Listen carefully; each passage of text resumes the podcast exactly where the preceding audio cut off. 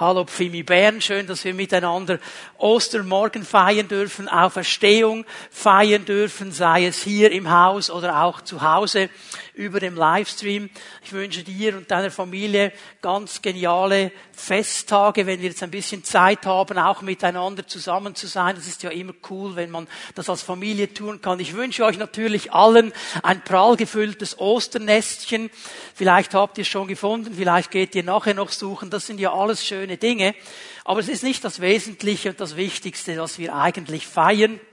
Da werde ich jetzt gleich drauf kommen vom Wort Gottes her, um was es wirklich geht. Aber wir genießen ja auch die Zeit zusammen und die Geschenke, die wir einander geben können. Bevor wir miteinander ins Wort Gottes hineingehen, eine kleine, ein kleiner Vorblick auf nächstes Wochenende. Ab nächsten Sonntag werden wir zwei Gottesdienste feiern ab nächsten Sonntag zwei Gottesdienste. Der erste Gottesdienst um halb zehn, also nicht um zehn, um halb zehn. Ist der Gottesdienst, wo eine Übersetzung auch angeboten wird in die Fremdsprachen, wo natürlich ein Kinderprogramm sein wird. Und der zweite Gottesdienst startet dann um halb zwölf. Halb zwölf, weil wir genug Zeit haben müssen, zwischen den Gottesdiensten, dass die Leute auf der einen Seite reinkommen können und die anderen auf der anderen Seite raus. Das sind alles diese Corona-Maßnahmen, die wir ja einfach auch umsetzen möchten. So ab nächsten Sonntag zwei Gottesdienste, halb zehn und halb zwölf, mit einem Ticket, wie wir uns das schon gewohnt sind. Aber jetzt können mehr Leute dann dabei sein. Und natürlich auch Livestream, das wird weiterhin so sein. Wir werden am nächsten Sonntag auch eine neue Predigtserie beginnen. Ein ganz wichtiges Thema, das uns auch einstimmen will, schon auf den nächsten Festtag, der vor der Türe steht, auf Pfingsten. Wir werden am nächsten Sonntag eine Predigtserie beginnen über den Heiligen Geist, über seine Beziehung zu uns, wie wir mit ihm leben können und wie wir lernen können, in der Kraft des Geistes und in der Freundschaft mit ihm ein siegreiches Leben zu leben. So, das startet am nächsten Sonntag. Aber heute Morgen ist das Thema ja gegeben, die Auferstehung unseres Herrn Jesus Christus. Und wenn wir ein bisschen zurückschauen, so was vor 2000 Jahren begonnen hat, mit einer kleinen Gruppe von Menschen, die erschüttert worden sind ein paar Tage vorher. Und es waren ganz durchschnittliche Menschen, es waren keine Spezialisten. Es waren die verschiedensten Menschen, sie kamen aus verschiedensten Lebensumständen. Und diese Leute, die haben in diesen 2000 Jahren eine Bewegung ins Leben gerufen, zu der heute weltweit 2,2 Milliarden Menschen sich zählen. Auf dieser Erde 2,2 Milliarden Menschen, die von sich sagen, wir sind Christen, wir nennen uns so. Okay, wie gut ihre Nachfolge ist, ist ein anderes Thema. Ich bin hier einfach mal bei den Namen. Aber aus dieser kleinen Gruppe, aus diesem kleinen Anfang, ist eine weltweite riesige Bewegung geworden und das Christentum ist nach wie vor die größte religiöse Gruppe auf dieser Erde. Nach wie vor. 2,2 Milliarden Menschen. Und man fragt sich vielleicht, ja, wie, wie hat das funktioniert? Wie ist das gelaufen? Wir wissen ja aus der Geschichte, dass das Christentum bis heute übrigens verfolgt wird. Wir kennen das ja in Europa so nicht mehr. Aber es gibt viele Nationen auf dieser Welt, da werden Christen verfolgt, sie werden ins Gefängnis geworfen, sie werden getötet für ihren Glauben. Das hat nicht aufgehört. Wie hat sich diese Bewegung so eine Bahn gebrochen? Wie konnte das geschehen? Was ist der Auslöser dieser riesengroßen Bewegung, die bis heute lebt? Und der Auslöser, man kann ihn eigentlich mit einem Wort beschreiben. Auferstehung. Auferstehung.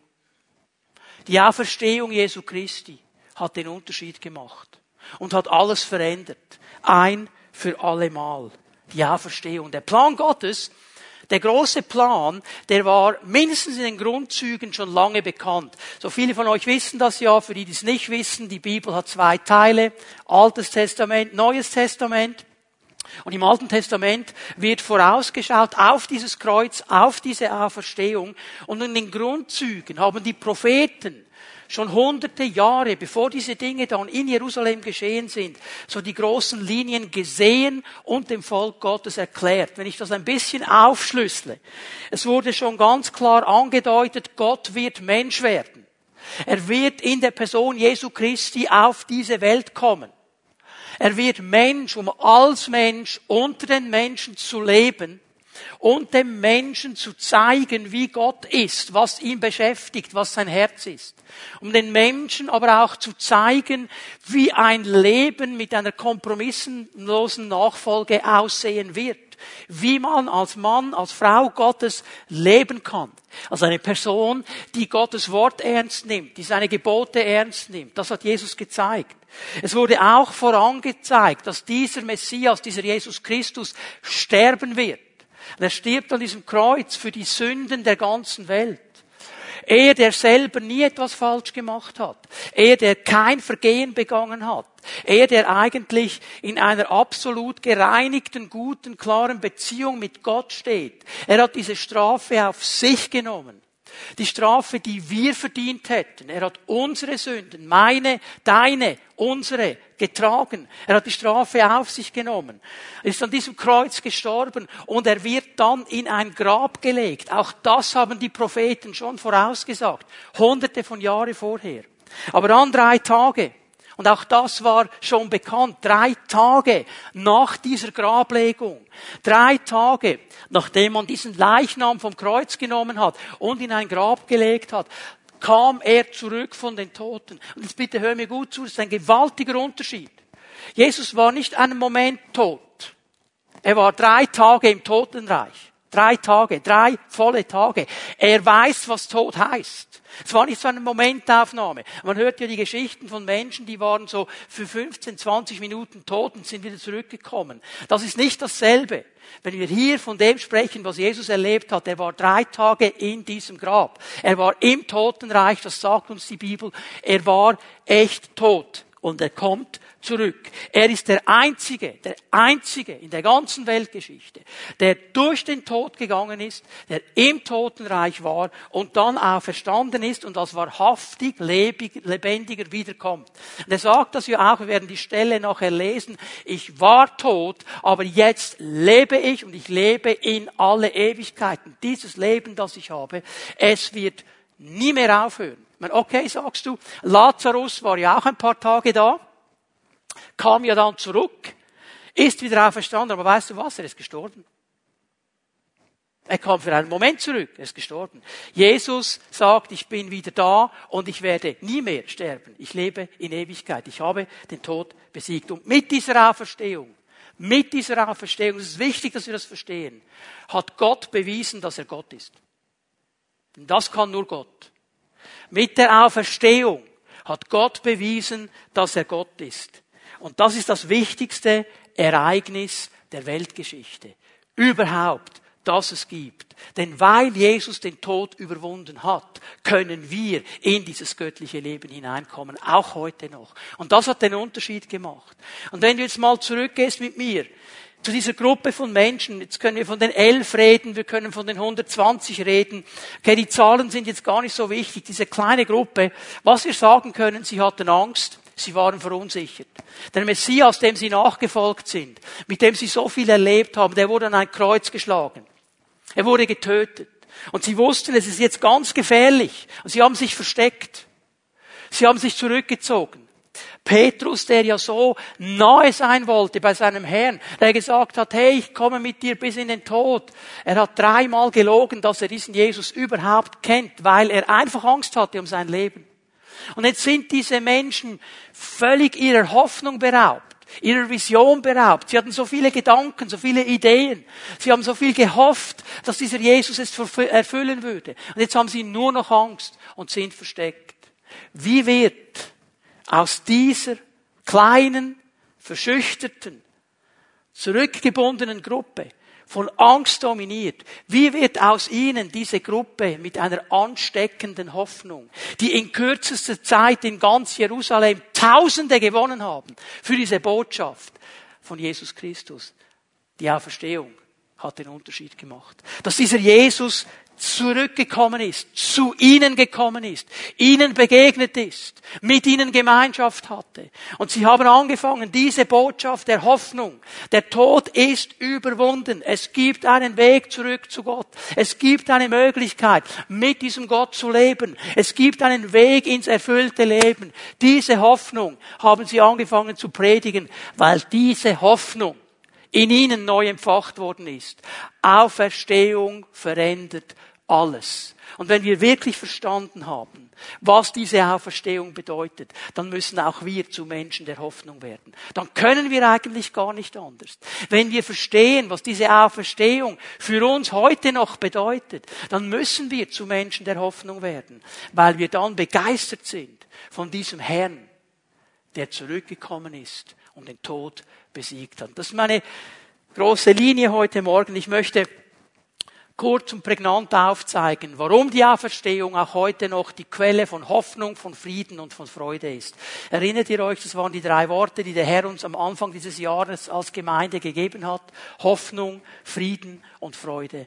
Das sollen wir leben, das sollen wir erleben, das sollen wir weitergeben. Und die Auferstehung ist Quelle davon. Können wir miteinander mal den Römerbrief aufschlagen? Ich lese diese Stelle, die Nikolas schon erwähnt hat, Römer 4, 25. Eine ganz wichtige Aussage. Ihn, Jesus Christus, hat Gott um unserer Übertretungen willen dahingegeben. Ich lese nur mal so weit. Okay. Was sagt uns Paulus hier? Jesus wurde dahingegeben, er meint hier ans Kreuz geschlagen, in den Tod gegeben, um unserer Übertretungen willen.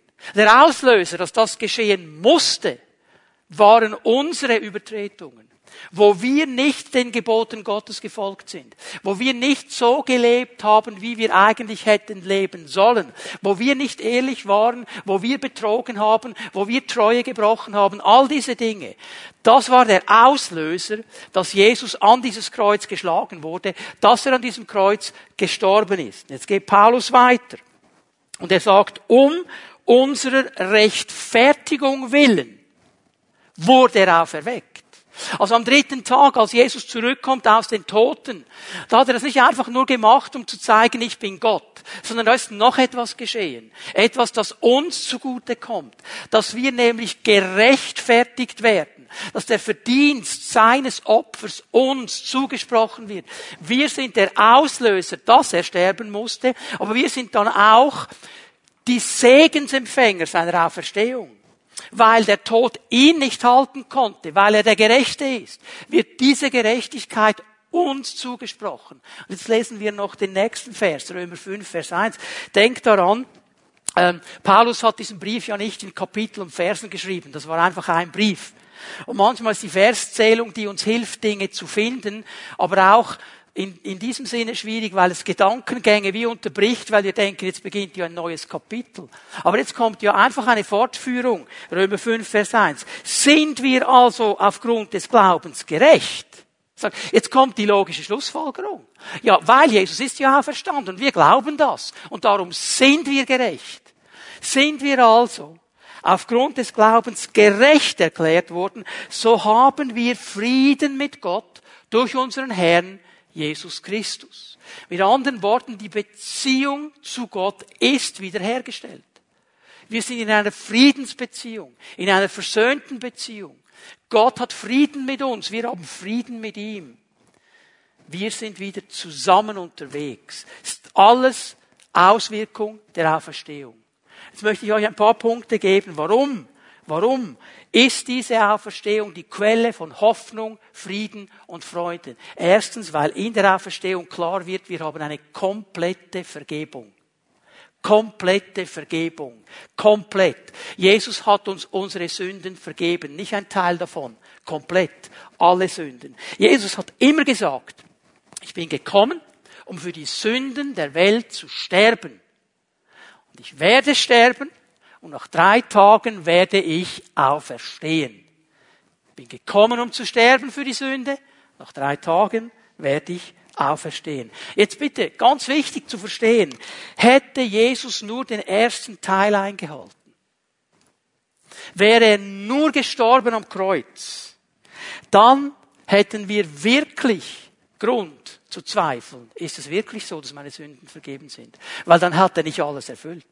Aber wenn er genau das tut, was er sagt, ich bin gekommen, um zu sterben und am dritten Tag aufzuerstehen, damit ihr Gerechtigkeit Gottes seid, dürfen wir wissen, uns sind unsere Sünden vergeben. Epheser 1, Vers 7 sind bekannte Bibelverse. In ihm, In Jesus haben wir die Erlösung durch sein Blut.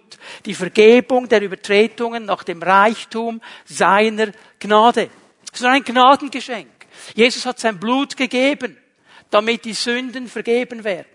Und wir haben aus dem Reichtum seiner Gnade diese Vergebung, dieser Frieden mit Gott und das Siegel ist die Auferstehung, dass Jesus zurückgekommen ist und gesagt hat, dir sind deine Sünden vergeben, du bist gerecht gemacht, du bist meine Gerechtigkeit, du hast freien Zugang in das Allerheiligste, freien Zugang vor den Thron Gottes. Du kannst Gemeinschaft haben mit dem Vater. Nichts hält dich zurück. Gott will unsere Übertretung, unsere Schuld vergeben. Das ist so wichtig, weil diese Schuld es ist, die uns von Gott trennt. Diese Schuld, so sagt es Jesaja, macht es unmöglich, dass wir mit Gott Gemeinschaft haben können. Sie ist wie eine Trennwand zwischen uns und Gott. Und wir erahnen vielleicht und spüren vielleicht innerlich, da gibt es doch noch mehr. Da gibt es doch noch mehr als das, was ich jetzt erfahren kann, erleben kann, angreifen kann. Es gibt doch mehr. Und wir suchen das. Der Mensch ist hoffnungslos religiös. Er ist hoffnungslos auf der Suche. Er sucht irgendwo Erfüllung, weil er angelegt ist auf diesen Gott. Weil er angelegt ist auf diesen Schöpfer, der ihn geschaffen hat, mit diesem Bedürfnis, mit diesem Anliegen. Aber die Schuld trennt uns. Und die Schuld belastet auch unser Leben. Wenn wir ganz ehrlich werden. Wir können schon, ja, ist ja schon lange vorbei und habe ich ja vergessen und so. Aber es belastet uns. Dann, wenn niemand hinhört, wenn niemand schaut. Vielleicht bis hinein in deine Träume. Und wenn du Menschen begleitest, wenn sie im Sterben sind, wenn sie sich darauf vorbereiten, in eine nächste Realität hineinzugehen, ist das ganz oft ein Thema. Hätte ich das nur anders gemacht? Hätte ich das nur in Ordnung gebracht? Hätte ich die Chance genutzt, als ich sie noch hatte? Es belastet unser Leben. Es drückt uns nieder. Und darum muss mit dieser Schuld richtig umgegangen werden. Und es gibt nur einen Weg. Es ist nicht Psychotherapie. Es ist nicht Meditation. Ist nicht Bäume umarmen. Es ist Jesus umarmen. Sein Kreuz umarmen. Sagen, Jesus, für mich hast du das getan und du hast mir einen Weg in die Freiheit geschenkt. Ich kann Vergebung der Sünden haben durch dich. Darum ist die Auferstehung, die wie das Siegel auf diese Vergebung ist, ein Grund von Freude, von Frieden und von Hoffnung in meinem Leben. Ich weiß, Jesus hat meine Schuld getragen. Gottes Wort macht diesen Plan Gottes so klar. Jesaja, lass uns Jesaja aufschlagen. 700 Jahre vor der Kreuzigung. Er sieht das prophetisch. Ich bin mir nicht sicher. Ich glaube nicht, Jesaja hat nicht alles verstanden, was er da sieht. Aber er sieht diese Vision. Und er schreibt es auf. Schau mal, Jesaja 53, Vers 6. Wir alle gingen in die Irre wie Schafe. Jeder ging seinen eigenen Weg. Und hier ist die Bibel so glasklar. Es gibt niemand, der sagen kann, ich nicht. Es gibt niemand, der sagen kann, ich bin besser, ich habe das gut gemacht. Wir alle als Menschen sind hier in die Irre gegangen. Es geht uns alle an. Jeder ging seine eigenen Wege. Doch ihn, und jetzt geht es wieder um diesen Messias, um diesen Jesus Christus, ihn ließ der Herr die Schuld von uns allen treffen. Die Bibel ist hier klar, sie sagt, es gibt eine Konsequenz, wenn du auf den Wegen des Feindes gehst, wenn du auf dem Weg der Sünde gehst, auf dem Weg der Übertretung gehst, wird es eine Konsequenz geben. Und der Vater sagt hier nichts anderes als, ich werde diese Konsequenz auf meinen Sohn legen, auf Jesus Christus, der nichts falsch gemacht hat und darum dieses perfekte Opfer sein kann, darum diese Sünde tragen kann. Ich lege es auf ihn, Vers 7. Er wurde misshandelt und niedergedrückt und gab keinen Laut von sich. Wie ein Lamm, das zum Schlachten geführt wird und wie ein Schaf vor seinem Scherer verstummt, so macht auch er den Mund nicht auf. Jetzt muss ich hier eines klar machen. Jesus hat sich entschieden, diese Position so einzunehmen. Das tönt jetzt schwach, wenn wir das so lesen. Jesus war nicht schwach. Er sagt, zu Petrus, bevor er festgenommen wird im Garten Gethsemane, als Petrus ihn verteidigen will mit einem Schwert. Er sagt, hey Petrus, was ist eigentlich los? Ich könnte problemlos zwölf Legionen von Engeln rufen. Das wären 72.000. Eine Legion sind 6.000. Jesus sagt, ich könnte zwölf rufen, mit anderen Worten, Jungs, für jeden von euch 6.000. Mich eingeschlossen, Judas war ja nicht dabei. Er hätte das tun können in jedem Moment. Er hat sich entschieden, weil er dem Vater Gehorsam geleistet hat, weil er den Willen des Vaters umsetzen will, diese Sündenstrafe zu tragen. Und dann gehen wir zu Vers 10. Es war der Wille des Herrn, ihn leiden zu lassen und zu vernichten. Das war der Plan Gottes. Er wollte nicht dir und mir diese Strafe aufbürden. Er hat sie auf seinen Sohn gelegt. Ich trage sie selber in meinem Sohn, damit ich wieder versöhnt sein kann mit euch. Wenn sein Leben jedoch als Opfer für die Sünde dargebracht wird, wird er viele Nachfolger haben. Hier müsste man vom Hebräischen her eigentlich übersetzen, er wird viel Frucht sehen, er wird viel Samen sehen. Und weißt du was, die Frucht sieht man bis heute. Was ist die Frucht dieses Leidens Jesus? Jeder Mensch, der sagt, ich glaube dir Jesus, ich gebe dir mein Leben, ich nehme diese Gerechtigkeit, ich nehme diese Vergebung und er wird zu einem neuen Menschen so viele ihn aufnahmen, denen gibt er die Macht, Kinder Gottes zu sein. Das ist dieser Moment hier, der schon prophetisch vorausgesagt wird. Er wird lange leben und die Absicht des Herrn werden durch seine Hand gedeihen. Die Hand des Herrn im Alten Testament ist ein Bild auf den Heiligen Geist. Und Jesus führt uns durch seinen Geist, er führt seine Gemeinde durch seinen Geist, bis er wiederkommt. Ist prophetisch alles angesagt. Jesus hat uns komplett vergeben. Und das ist für mich ein Grund für Hoffnung, für Frieden und für Freude. Aber es gibt noch mehr. Das zweite, Todesangst ist besiegt. Durch die Auferstehung ist die Todesangst besiegt. Jesus hat den Tod besiegt. Wer an Jesus glaubt und wer ihm nachfolgt, der muss keine Angst vor dem Tod mehr haben. lese hier nochmal die Stelle aus Offenbarung 1, Vers 18. Ich war tot, aber jetzt lebe ich in alle Ewigkeit. Das wird nie aufhören. Ich werde am Leben bleiben. Und ich habe die Schlüssel zum Tod und zum Totenreich. Der Schlüssel ist ein Bild für Autorität. Jesus sagt hier also, ich habe den Türschlüssel. Ich habe die Autorität über den Tod und über das Totenreich. Und es kann euch nichts mehr anhaben. Jesus sagt, ich war auf der anderen Seite. Ich habe den Tod besiegt und ich bin zurückgekommen und ich sage euch, es gibt ein größeres Leben nach dem Tod, weil es ein ewiges Leben ist. Ich werde leben und nie mehr sterben. Johannes 11, Vers 25. Diese Tragödie, die sich zugespielt hat am Grab von Lazarus. Die beiden Schwestern, die das nicht mehr einordnen konnten. ist doch dein Freund Jesus. Wieso ist das zugelassen worden? Und jetzt sagt Jesus hier in Johannes 11, Vers 25 zu Martha, ich bin die Auferstehung und das Leben. Wer an mich glaubt, wird leben, auch wenn er stirbt. Das scheint wie ein Gegensatz zu sein. Ja, wenn er gestorben ist, dann lebt er doch nicht mehr. Doch weil er ins echte Leben hinübergegangen ist, ins ewige Leben hinübergegangen ist, weil er den Tod besiegt hat, weil er an Jesus geglaubt hat. Wer an mich glaubt, wird leben, auch wenn er stirbt. Wir müssen keine Angst vor dem Tod haben. Wir müssen keine Angst haben vor dem, was kommt, weil wir wissen, Jesus war da und er hat besiegt und er wartet auf uns auf der anderen Seite. Der Tod ist besiegt. Aber wenn Jesus nicht auferstanden wäre, hätten wir keine Hoffnung dann wäre der Tod nicht besiegt. Dann würden wir sagen, okay, ist dann einfach fertig. Aber Jesus ist zurückgekommen. Er weiß, wie es auf der anderen Seite ist. Schau mal, als er an diesem Kreuz gestorben ist, wurde er begraben. Jetzt müssen wir wissen, das ist ein bisschen anders, als wir es heute kennen. Wenn wir lesen begraben, dann denken wir, okay, wahrscheinlich irgendwo Loch ausgehoben, Sarg runter und so weiter. War in der Zeit Jesu eine ganz andere Sache. Die Leute wurden damals in diesem Sinne nicht begraben, sondern zu Grabe gelegt. Es gab Grabhöhlen. Die waren in Felsen gehauen und das waren dann oft Grabstätten für eine ganze Familie. Das ist ein Mausoleum, da wurde dann die ganze Familie nach bis nach. Wenn einer gestorben ist, wird er wieder da reingelegt. Und da war ein riesengroßer Stein vorne dran, der wurde wieder zugerollt. Und wenn dann wieder jemand gestorben ist, okay, hat man den Leichnam in die Höhle getragen, äh, Stein weg, Stein wieder zu, Grabhöhle.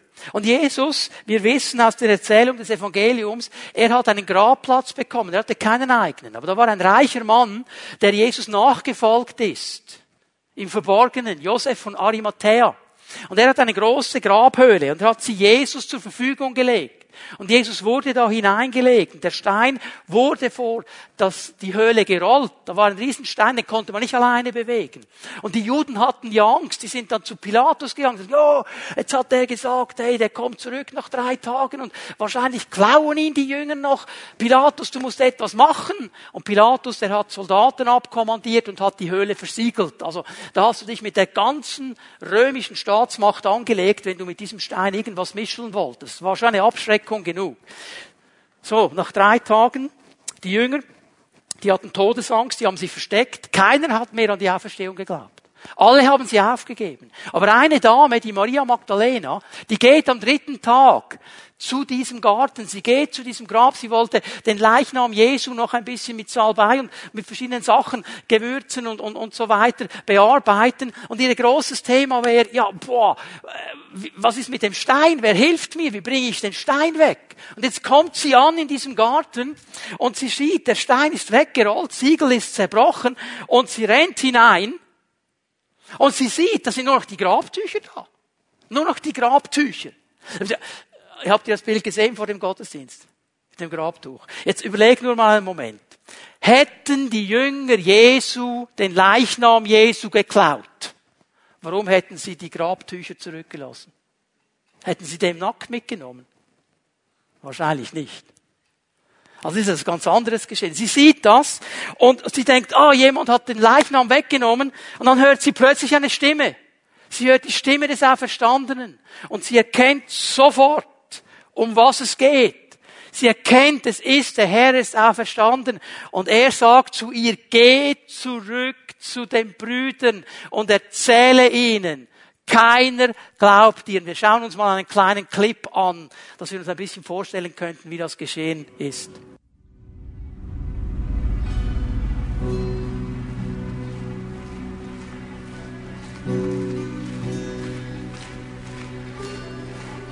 Petrus! Petrus! Hört her!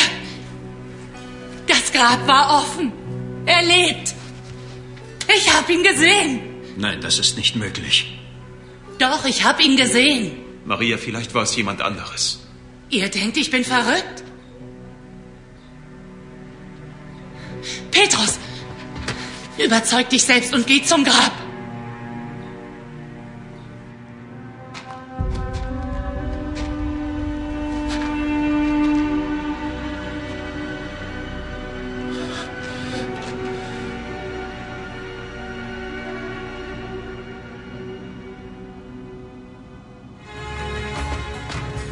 Becher. Ich brauche einen Becher und etwas Wein. Was ist passiert? Sein Körper.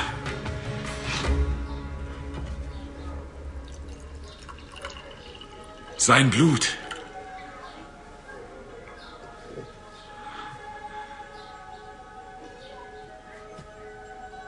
Ich bin der Weg. Die Wahrheit und das Leben.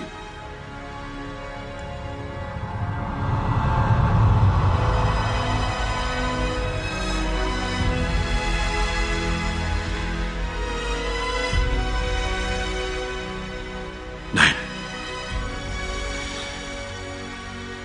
Nein, das ist nicht wahr.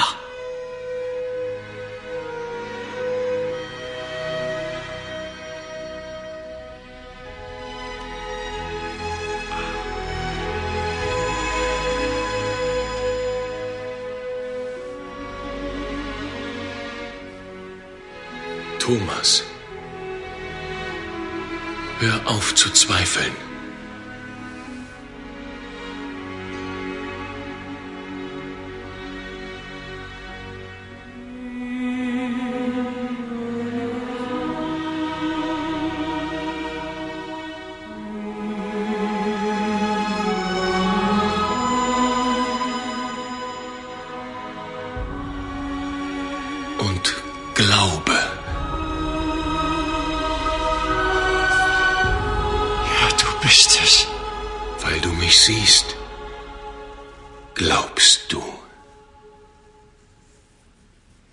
Selig sind die, die nicht sehen und doch glauben können.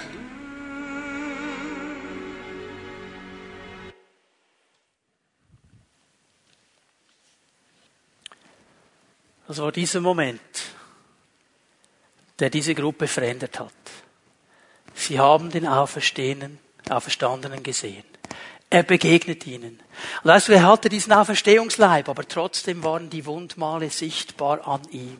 Und diese eine Sache hat ihnen klar gemacht, uns wurde vergeben, der Tod ist besiegt. Und Jesus Christus ist ja noch vielen anderen begegnet. Ich gebe euch hier einfach die Bibelstellen ganz schnell, damit wir durchkommen mit all dem, was noch geplant ist. 2. Petrus 1, 16. Petrus schreibt am Ende seines Lebens, wir haben seine Herrlichkeit gesehen. Und natürlich meint er hier einmal die Sache, wo Jesus verklärt wurde auf dem Berg, wo er dabei war. Aber er meinte sicher auch diesen Moment, wo der Auferstandene mitten unter ihnen ist und als Auferstandener mit ihnen Gemeinschaft hat. 1. Korinther 15, ab Vers 4, kannst du hier aufschreiben, diese Verse, die so wichtig sind, wie Peter, Paulus sagt, hey, er wurde begraben am dritten Tag von den Toten auferstanden, so steht es in der Schrift. Und dann kommt eine ganze Aufzählung. Petrus hat ihn gesehen, die zwölf Apostel haben gesehen. Und Vers 6 ist mir hier wichtig. Danach sahen ihn mehr als 500 seiner Anhänger auf einmal. Also jetzt geht's nicht mehr. Es gibt ja Theologen, die sagen, ja, das war Wunschvorstellung dieser Jünger. Das war eine Illusion, die sie hatten. Das geht vielleicht bei vier, fünf Leuten, aber bei über 500 auf einmal. Und jetzt sagt äh, Paulus noch etwas, von denen die meisten noch leben. Also mit anderen Worten, liebe Korinther, wenn ich euch das jetzt schreibe, wenn ihr es mir nicht glaubt, geht mal nach Jerusalem. Redet mit den Leuten, die leben noch. Das sind noch Zeitzeugen. Jesus ist vielen, vielen Menschen begegnet. Er ist, Jakobus hat ihn gesehen und so weiter und Paulus hat ihn ja auch gesehen. Und das hat den Unterschied gemacht. Komplette Vergebung der Sünden. Der Tod ist besiegt. Das dritte ganz schnell. Gottes Liebe. Die Auferstehung zeigt uns Gottes Liebe. Das war der einzige Auslöser. Darum hat Gott das überhaupt gemacht. Darum ist er auf diese Erde gekommen.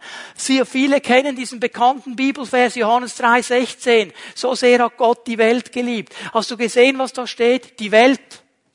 Nicht die Frommen. Nicht die Gutmenschen. Nicht die, die sich Mühe geben. Die ganze Welt. Jeden Einzelnen auf dieser Welt. Jeder Einzelne in der ganzen Geschichte der Welt, egal wie er ist, wie er heißt, wer er ist. Für ihn ist Jesus gekommen. Für dich, für mich, für jeden. So sehr hat Gott die Welt geliebt. Er gab seinen Sohn. Und Jesus Christus ist gekommen, um die Welt zu erlösen, nicht um sie zu richten, um sie zu erlösen. Wir sind jetzt in dieser Zeit, wo Jesus Vergebung gibt, wo Jesus neues Leben schenkt, wo Jesus uns seine Liebe zeigt. Und diese Liebe Gottes hört nie auf, sie ist unendlich. Ich gebe euch eine Stelle aus dem Alten Testament, Jeremia 31. Aus der Ferne ist mir der Herr erschienen, mit unendlicher Liebe, mit ewiger Liebe. Olam Achava, ewige Liebe, das hört nie auf. Also nichts zu tun mit diesem Lied, das wir auch einige von uns kennen, ewige Liebe. Das ist dann wirklich ewige Liebe. Die bleibt ewig bestehen. Und er hört nie auf, uns zu lieben. Und er sagt dann, ich habe dich geliebt mit dieser ewigen Liebe, darum habe ich dich zu mir gezogen aus Güte, aus dieser Bundestreue. Ich will mit dir in einer Beziehung stehen. Gott liebt mich. Und weißt du was? Ich weiß nicht, wie es dir geht. Für mich ist das eine Quelle der Hoffnung, der Freude und des Friedens. Das ist ein Gott, der mich liebt, auch wenn ich mal etwas falsch mache. Auch wenn ich mich mal nicht so benehme, wie ich mich benehmen sollte. Er liebt mich trotzdem. Er stößt mich nicht weg. Bei ihm ist Annahme. Und mit der Auferstehung hat er das versiegelt über meinem und über deinem Leben. Das vierte, das ist mir ein wichtiger Punkt. Die Auferstehung ist eine Quelle der Hoffnung, weil wir wissen können, zu was wir geschaffen sind. Weil wir wissen können, zu was wir geschaffen sind. Mit anderen Worten, das ist ein ganz wichtiger Punkt, wir wissen, was der Sinn unseres Lebens ist. Oder ich sage es mal so, wir sollten es wissen. Als Christen. Wir sollten wissen, was der Sinn unseres Lebens ist. Ist euch aufgefallen in diesem kurzen Clip? Der erste Auftrag, den die Maria bekommt, geh und erzähl meinen Brüdern von der Auferstehung. Geh zurück, sag es ihnen. Das ist schon Sinngebung. Geh zurück, sag es ihnen. Bring Hoffnung. Bring Frieden. Bring Freude. Sag ihnen, ich bin auferstanden. Erzähl es den Menschen. Es gibt den Weg zurück zu Gott. Das ist schon Sinnfindung. Und wir haben ja immer wieder diese großen Themen in unserem Leben und die Gesellschaft spricht davon, oh, du musst Erfolg haben, du musst Bedeutung haben, du musst, du musst, du musst. Und alle wollen uns Sinn geben in unserem Leben. Und mir ist so groß geworden, als ich darüber nachgedacht habe und gebetet habe in dieser Woche, Erfolg zu haben ist nicht dasselbe wie Bedeutung zu haben. Ist nicht dasselbe. Erfolg und Bedeutung ist nicht dasselbe. Bedeutung bekomme ich nur dann, wenn ich den Sinn meines Lebens kenne und wenn ich ihn auslebe. Sonst kann ich vielleicht Erfolg haben. Ich kann in meinem Leben Popularität erreichen. Ich kann mir Besitz anhäufen. Ich kann reich werden. Ich kann Dinge umsetzen. Ich kann irgendwelche Dinge erfinden. Ich kann Vergnügen haben. Ich kann mein Leben mit all diesen Dingen füllen. Aber wenn ich den Sinn meines Lebens nicht kenne, bleiben diese Dinge im letzten leer. Sie können meine Lehre nicht ausfüllen. Sie sind nicht dazu da, um mir wirklich Sinn zu geben. Der Prediger, der Schreiber des Predigerbuches im Alten Bund, der hat das schon verstanden. Ein bisschen fast nihilistisch, wie er sagt, es ist alles Haschen nach Wind. Nützt im Letzten eigentlich nichts. All die tollen Dinge. Und das müssen wir verstehen, auch als Christen neu verstehen. Aller Erfolg alles Vergnügen, aller Besitz kann die Sinnlosigkeit, wenn ich sie dann mal habe, höchstens dämpfen und betäuben, aber nicht wegnehmen. Die bleibt. Und ich kann dann mir den neuesten Kick leisten, ich kann mir dann was Neues kaufen, ich kann ein Vergnügen mir leisten und für einen Moment wird diese Lehre wie angefüllt. Aber es hat keine Nachhaltigkeit. Es bleibt nicht so. Nur dann, wenn ich verstehe, zu was Gott mich geschaffen hat und was der Sinn meines Lebens ist. Er hat mich zu mehr geschaffen als nur zu einem guten Leben mit viel Erfolg. Er möchte, dass ich ein sinnvolles Leben habe, ein gelingendes Leben, ein Leben, das Sinn hat, ein größeres Ziel als nur diese paar Momente, der wir auf dieser Erde sind. Wir wurden von Gott geschaffen und wir wurden für ihn geschaffen. Das müssen wir neu verstehen. Wir haben einen Anfang in ihm und er gibt uns auch ein Ziel und das müssen wir neu verstehen. Ich muss das verstehen und ich muss das glauben. Sonst wird mein Leben keinen Sinn haben. Ich gebe euch ein paar bekannte Bibelstellen. Ich gehe schnell, weil ich weiß, sie kennen wir. Das ist die Gefahr an diesen bekannten Stellen. Jeremia 29, Vers 11. Ja, ich kenne die Gedanken, die ich über euch habe, sagt der Herr. Es sind gute Gedanken, Gedanken des Friedens, nicht zum Unheil, um euch eine Zukunft zu geben und eine Hoffnung. Ist das, was ich euch geben möchte. Und wenn ich verstanden habe, ich bin von Gott geschaffen und für Gott geschaffen und ich erkenne den Sinn, den er über mein Leben gelegt hat, dann werde ich diese Dinge erleben. Dann macht es auch einen Sinn, dass Jesus sagt, ich bin gekommen, um ihnen das Leben in der ganzen Fülle zu schenken.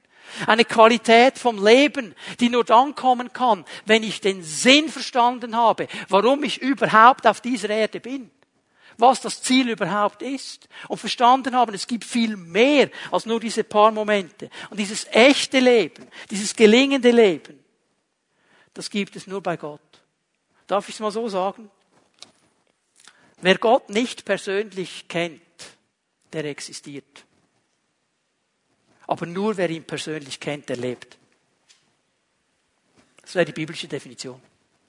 Nur wenn du Gott persönlich kennst, die Quelle des Lebens, deinen Schöpfer, wenn du mit ihm in einer Beziehung stehst, dann hast du dieses Leben, dieses echte Leben, das so viel stärker ist und so viel schöner als alles andere. Und Jesus fordert uns heraus, hat seine Jünger immer herausgefordert, fordert auch uns heraus. Markus 8, Vers 35.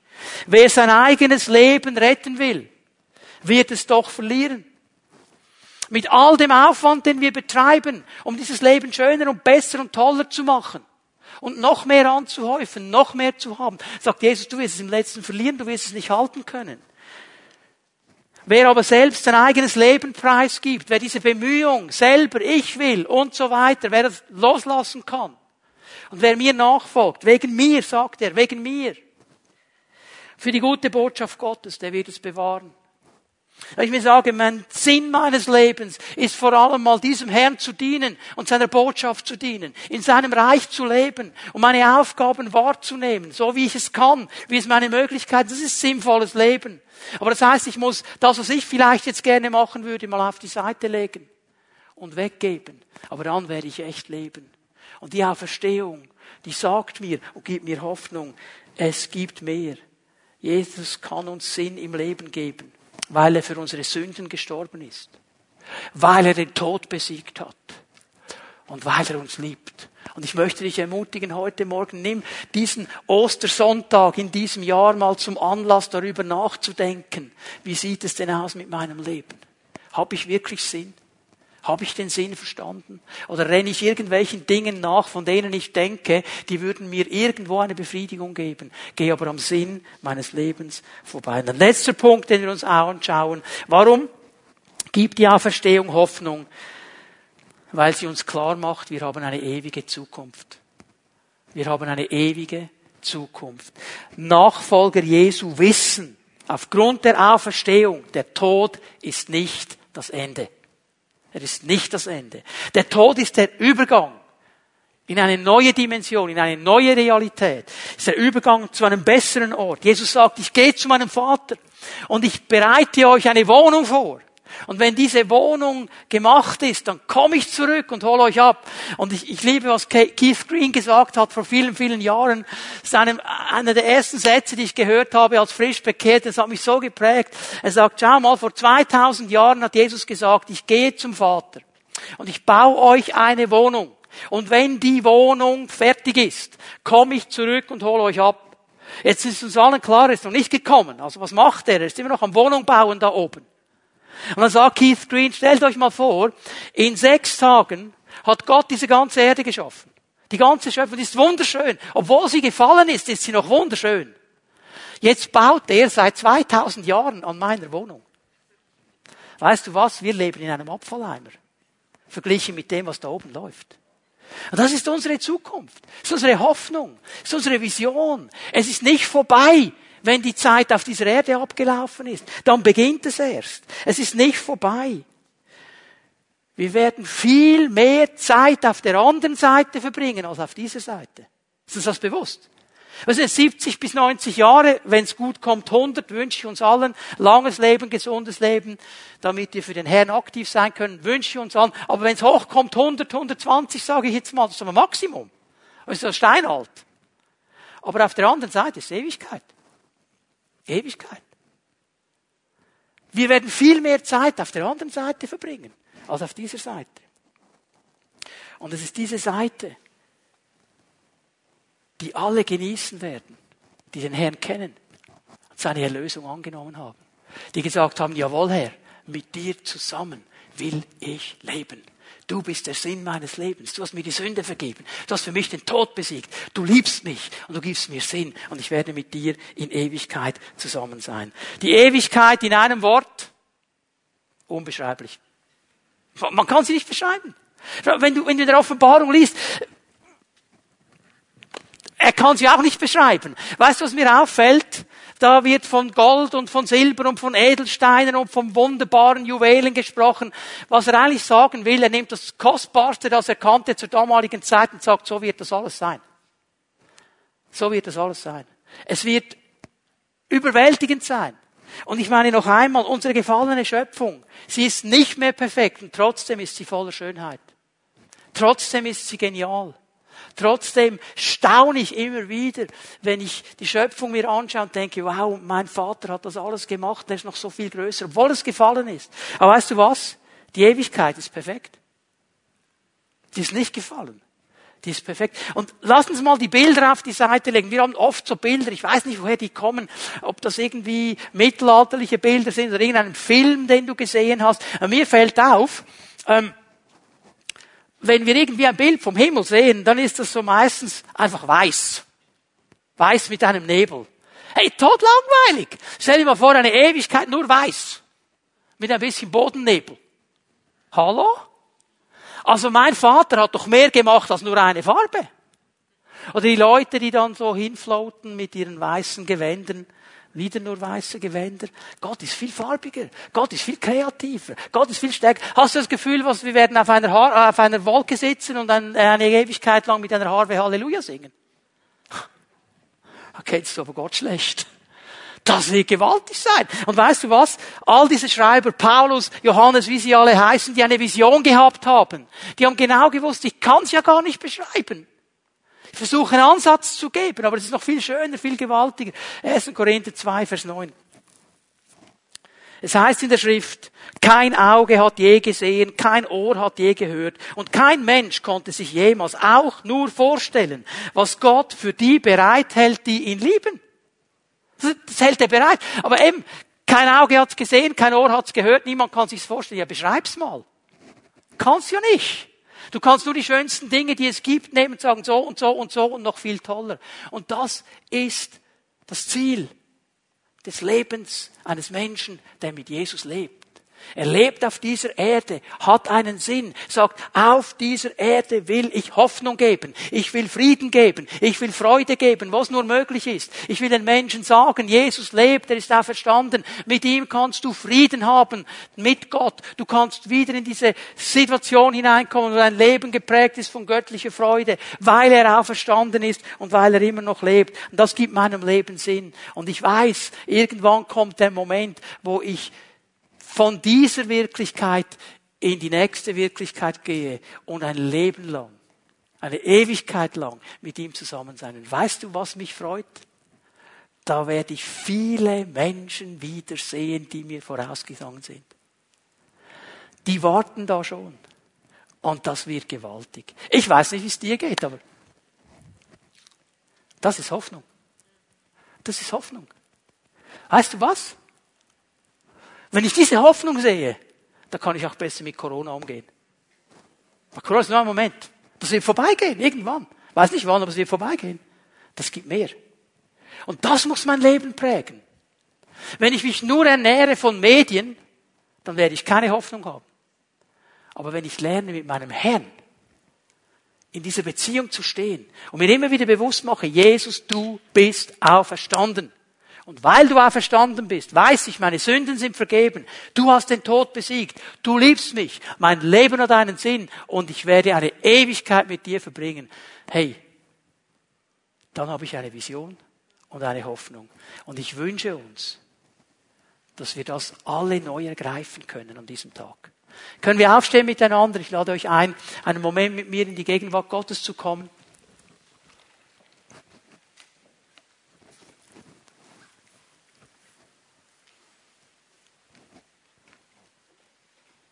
Ich möchte dich einladen, einen Moment gut hinzuhören auf den Heiligen Geist. Was sagt der Heilige Geist zu dir heute Morgen? Wo möchte er in dein Leben, in deine Umstände, in deine Situationen hinein Hoffnung geben durch die Auferstehung?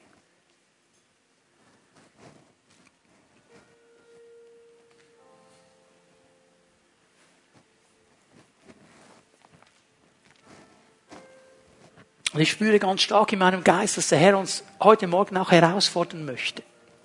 Gerade mit dieser, mit dieser wichtigen Frage.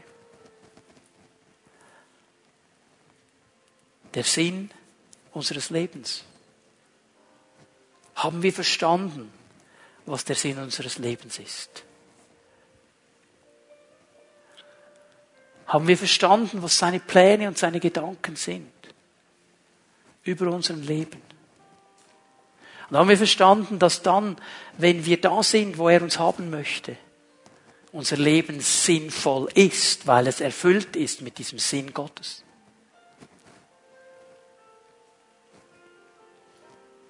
Und hier möchte er uns begegnen. Weil ich glaube, dass er sich von ganzem Herzen eines wünscht. Dass wir als sein Volk ein Volk der Hoffnung sind. Des Friedens, der Freude. Dass wir da, wo wir sind, wo wir arbeiten, wo wir leben, wo wir Beziehung haben mit Menschen, dass wir diese Hoffnung hochhalten, dass wir Frieden hochhalten, dass wir Freude hochhalten. Wir müssen nicht alle Fragen beantworten, das können wir gar nicht. Aber wir können helfen, dass Hoffnung groß gemacht wird, indem wir selber immer wieder für unser Leben diese Hoffnung bei ihm holen. Uns immer wieder daran erinnern, Jesus lebt. Und weil er lebt, lebe auch ich. Ich möchte dich einladen, Dass wir für einen Moment unsere Augen schließen, dass niemand herumschaut hier im Saal. Und ich möchte gerne beten. Ich möchte für dich beten. Ich möchte dafür beten, dass der Herr Offenbarung in dein Leben hineinlegt.